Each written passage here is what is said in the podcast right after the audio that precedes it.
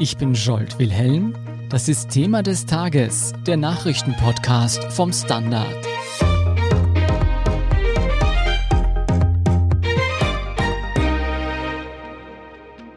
Hände waschen, Maske tragen, Abstand halten.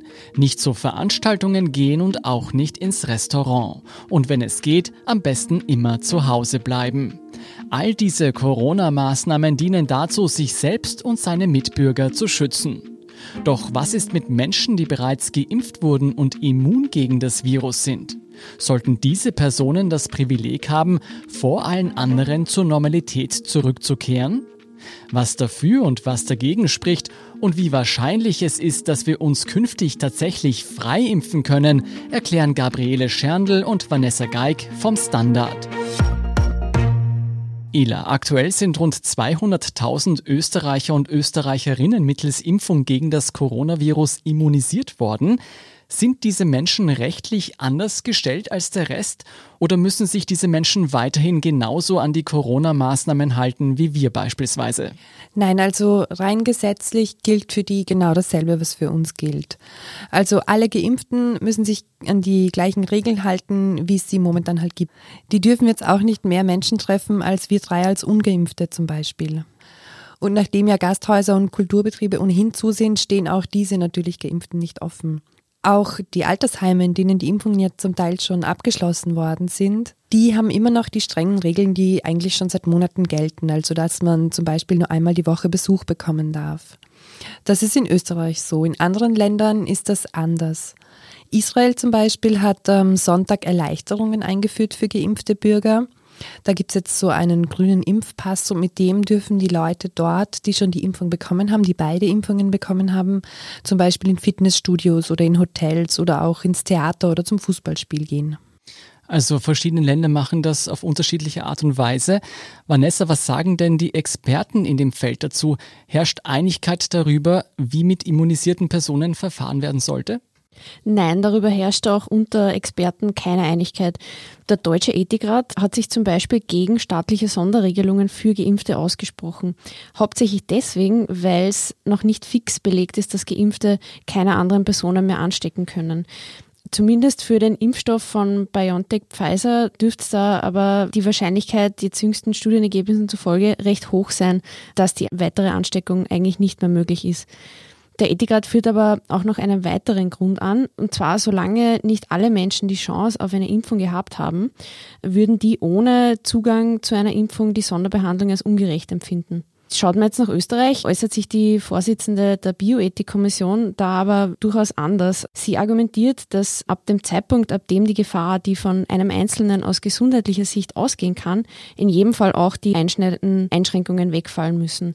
Also könnte jetzt der Argumentation zufolge zum Beispiel die Maskenpflicht bestehen bleiben oder andere vergleichbare, eher geringe Einschränkungen, aber die großen Freiheitsbeschränkungen sollten aufgehoben werden. Jetzt hast du eh schon ein paar Argumente angeführt, aber sehen wir uns das im Detail an. Was spricht denn dagegen, geimpften Personen beispielsweise den Zugang zu Restaurants oder Treffen mit Freunden wieder zu erlauben? Also grundsätzlich bleibt natürlich so lange ein Restrisiko, solange nicht wirklich fix ganz klar ist, ob die Infektiosität nach einer Impfung jetzt wegfällt. Aber nehmen wir jetzt mal an, diese Fragen wären positiv geklärt. Dann wäre es, denke ich, sinnvoll, eben verschiedene Ebenen zu unterscheiden. Einerseits geht es um den wirklich ganz privaten Lebensbereich, der im Gegensatz zum Beispiel zur Arbeitswelt von Anfang an sehr stark reguliert worden ist. Auch wenn jetzt die Kontrollen wirklich dann in den Wohnungen im privaten Selbst ja nicht möglich waren. Aber da geht es ja zum Beispiel um Treffen im öffentlichen Raum mit anderen, die jetzt je nach juristischer Auslegung mal mehr, mal weniger beschränkt waren bzw. sind. Und da ist es wohl gerechtfertigt, über das Aufrechterhalten solcher Einschränkungen für geimpfte Personen oder auch Personen, die vielleicht durch eine durchgemachte Erkrankung zumindest für einen gewissen Zeitraum immunisiert sind, zu debattieren. Nochmal eine andere Ebene ist es aber wohl, was die Zutrittsmöglichkeiten zu Restaurants oder vielleicht sogar öffentlichen oder halböffentlichen Einrichtungen betrifft. So gewisse Personengruppen, und in dem Fall ist es ja sogar die Mehrheit, vom öffentlichen Leben auszuschließen, ist sehr heikel. Mhm. Sollte man sich jetzt trotz der hohen Zahlen, wie wir sie immer noch haben, dazu entschließen, Einrichtungen oder die Gastro gar wieder zu öffnen, dann wird wohl auch darüber diskutiert werden, ob Menschen, die negativ getestet worden sind, immunisierten Personen gleichgestellt werden müssen. Immerhin gibt es ja auch Menschen, die sich aus gesundheitlichen Gründen nicht impfen lassen können, also selbst wenn sie wollen würden. Dann schauen wir uns die andere Seite an. Was sagen die Kritiker an dem jetzigen Zustand? Wieso sollten geimpfte Menschen sozusagen Privilegien erhalten? So aus der individuellen Sicht jetzt von denen, die noch nicht die Möglichkeit gehabt haben, sich zu impfen, da kann vermutlich schon das Gefühl entstehen, dass andere jetzt dann Privilegien genießen würden, die einem selbst verwehrt bleiben. Man kann das aber auch von der anderen Seite betrachten und sagen, naja, eigentlich fallen für die Personen, die dann immunisiert sind, die Grundrechtseinschränkungen, die getroffen worden sind aus gesundheitspräventiven Gründen, eigentlich ja weg. Also das wäre dann wieder sozusagen mehr die Rückführung in den Normalzustand, der einem sozusagen ohnehin zusteht und jetzt nicht das Erhalten von Privilegien. Mhm. Man muss da aber wahrscheinlich auch wieder versuchen, verschiedene Ebenen zu unterscheiden. Es erscheint mir zum Beispiel jetzt wenig Argumentations Grundlage dafür zu geben, strikte Beschränkungen für zum Beispiel Bewohner von Alters- und Pflegeheimen aufrechtzuerhalten, wenn der allergrößte Teil von ihnen geimpft ist und die Gesundheitsgefährdung tatsächlich wegfallen sollte. Weil diese besonders vulnerablen Gruppen, die müssen seit Monaten mit immensen Einschränkungen leben. Der soziale Kontakt nach außen war lange gar nicht oder nur minimal möglich. Und wenn die Gefährdung wegfällt, sollte es auch gelockert werden.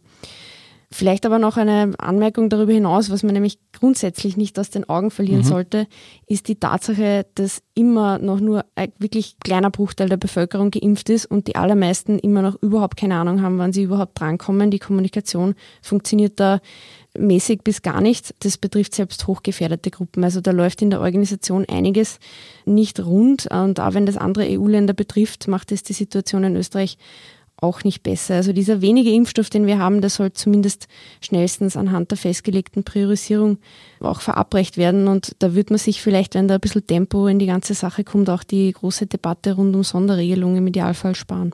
Mhm. Ja, ich glaube, bisher weiß noch keiner von uns, wann er geimpft wird. In Österreich gibt es ja bisher keine Impfpflicht, aber liefe es bei einem solchen Freiimpfen oder Reinimpfen oder der Rückerlangung zur Normalität nicht genau darauf hinaus? Also in Diskussionen rund um Impfpflicht, da diskutiert man recht oft eigentlich aneinander vorbei, weil viele sich eigentlich was Unterschiedliches darunter vorstellen. Von einer Impfpflicht jetzt, die tatsächlich mit staatlicher Zwangsgewalt durchgesetzt wird, da ist sowieso überhaupt nie die Rede gewesen hierzulande.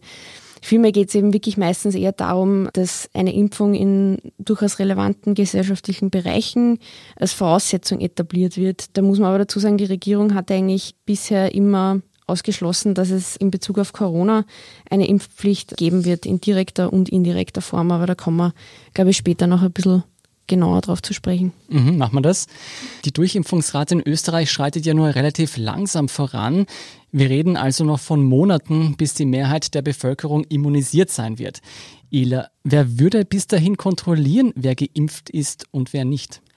Ja, das ist eine gute Frage. Die Frage der Kontrollen beschäftigt uns ja eigentlich schon seit Beginn der Pandemie.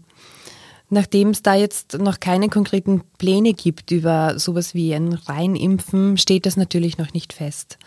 Das wird natürlich auch davon abhängen, was genau geimpfte Personen dann machen dürfen und was nicht. Jetzt ist es ja schon so, dass es zum Beispiel das Reihentesten gibt, dass man zum Beispiel ja zum Friseur gehen kann, wenn man einen Test vorweisen kann. Da könnte man sich jetzt schon vorstellen, dass man das, was Impfungen angeht, dann ähnlich lösen wird. Also, dass zum Beispiel der Friseur oder die Friseurin irgendeine Art von Beleg kontrolliert und die Friseurbetriebe dann wiederum von den Gesundheitsbehörden und der Polizei kontrolliert werden. Von Seiten der Regierung setzt man außerdem recht große Hoffnungen in den elektronischen Impfpass. Da gab es vor kurzem eine Pressekonferenz, wo der Vorsitzende der Konferenz für Sozialversicherungsträger an der Seite vom Gesundheitsminister stand und der hat gesagt, dieser E-Impfpass wird den Behörden und der Bevölkerung als perfekter Nachweis dienen, um künftig nach einer absolvierten Schutzimpfung zum Beispiel Flugreisen oder Konzertbesuche unbürokratisch möglich machen zu können. Also da hört man schon ein bisschen raus, in welche Richtung die Pläne gehen könnten. Mhm. Stünde es den Betreibern etwa von Lokalen oder Fluglinien wirklich frei, selbst zu entscheiden, ob sie nicht geimpften den Zutritt verweigern? Wäre das rechtlich gedeckt aktuell?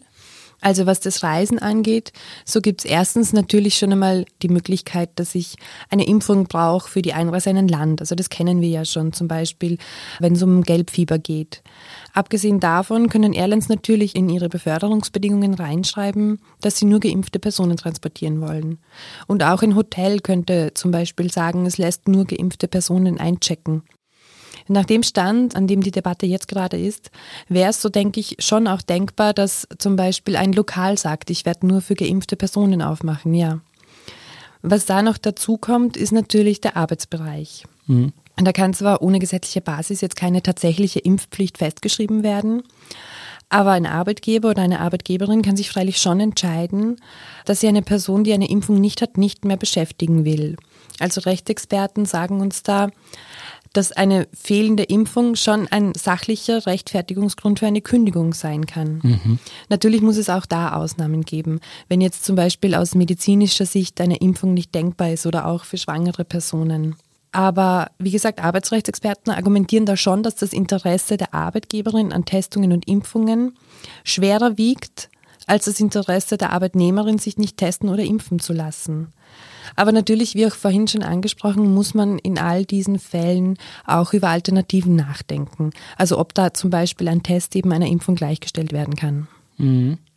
Vanessa, wie sieht es denn mit den öffentlichen Einrichtungen aus, beispielsweise den öffentlichen Verkehrsmitteln? Also anders ist die ganze Angelegenheit, wenn Unternehmen eine Monopolstellung haben. Also zum Beispiel die Wiener Linien oder für die ÖBB wäre das eher keine Option.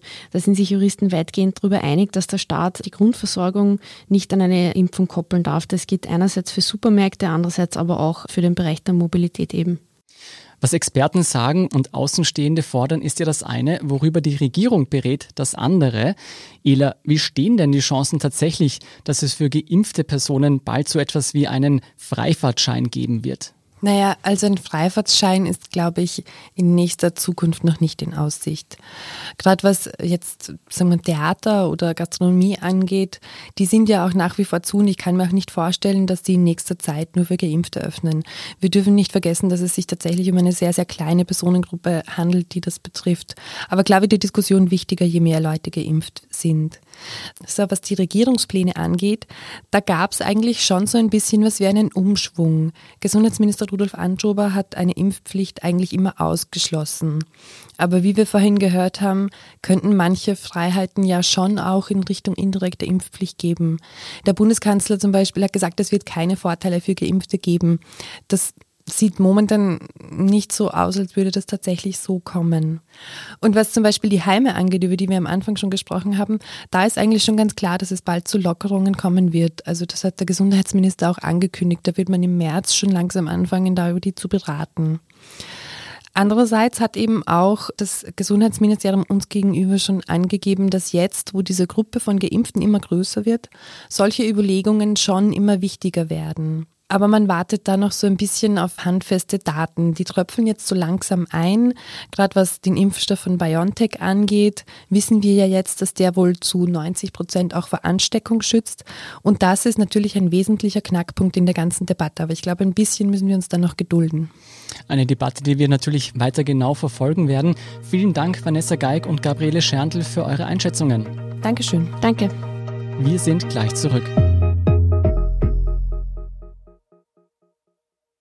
Guten Tag, mein Name ist Oskar Bronner. Wenn man in stürmischen Zeiten ein wenig ins Wanken gerät, den eigenen Weg aus den Augen und die Orientierung verliert, dann ist es sehr hilfreich, wenn man etwas hat, woran man sich anhalten kann. Der Standard, der Haltung gewidmet. Jetzt gratis testen auf Abo der Standard AT. Und hier ist, was Sie heute sonst noch wissen müssen.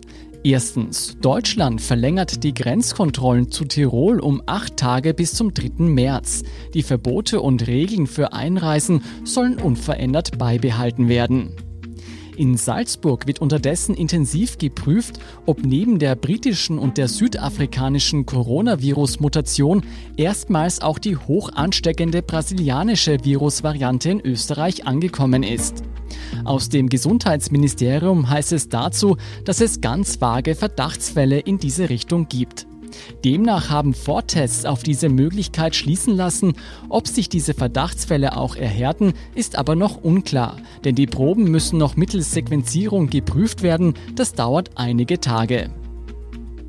Zweitens, dem ehemaligen US-Präsidenten Donald Trump stehen schwere Zeiten vor Gericht bevor. Der oberste Gerichtshof der USA hat der New Yorker Justiz den Weg freigemacht für einen Einblick in Trumps Steuererklärungen. Der Bezirksstaatsanwalt von Manhattan führt Strafermittlungen gegen den Ex-Präsidenten. Es geht um mutmaßlich illegale Kampagnenfinanzierung, Schweigegeldzahlungen und Steuerhinterziehung. Trump hatte sich während seiner Amtszeit als erster US-Präsident überhaupt stets gegen eine Veröffentlichung seiner Steuerunterlagen gewehrt. Drittens, währenddessen übt sich Trumps Nachfolger Joe Biden darin, eine Entscheidung nach der anderen seines Vorgängers rückgängig zu machen. International besonders von Bedeutung ist der Wiedereintritt ins Pariser Klimaabkommen, ein essentieller Schritt im globalen Kampf gegen den Klimawandel.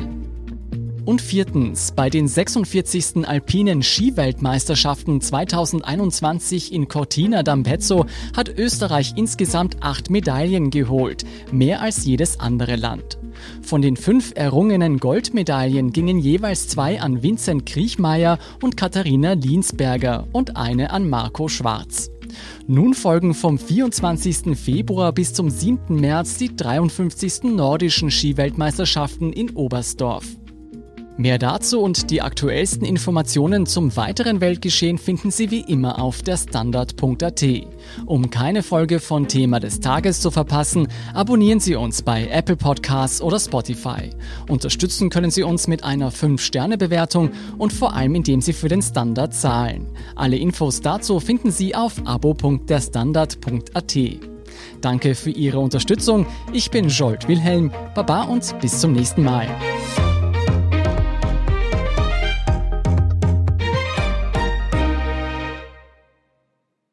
Guten Tag, mein Name ist Oskar Bonner. Wenn man in stürmischen Zeiten ein wenig ins Wanken gerät, den eigenen Weg aus den Augen und die Orientierung verliert, dann ist es sehr hilfreich, wenn man etwas hat, woran man sich anhalten kann.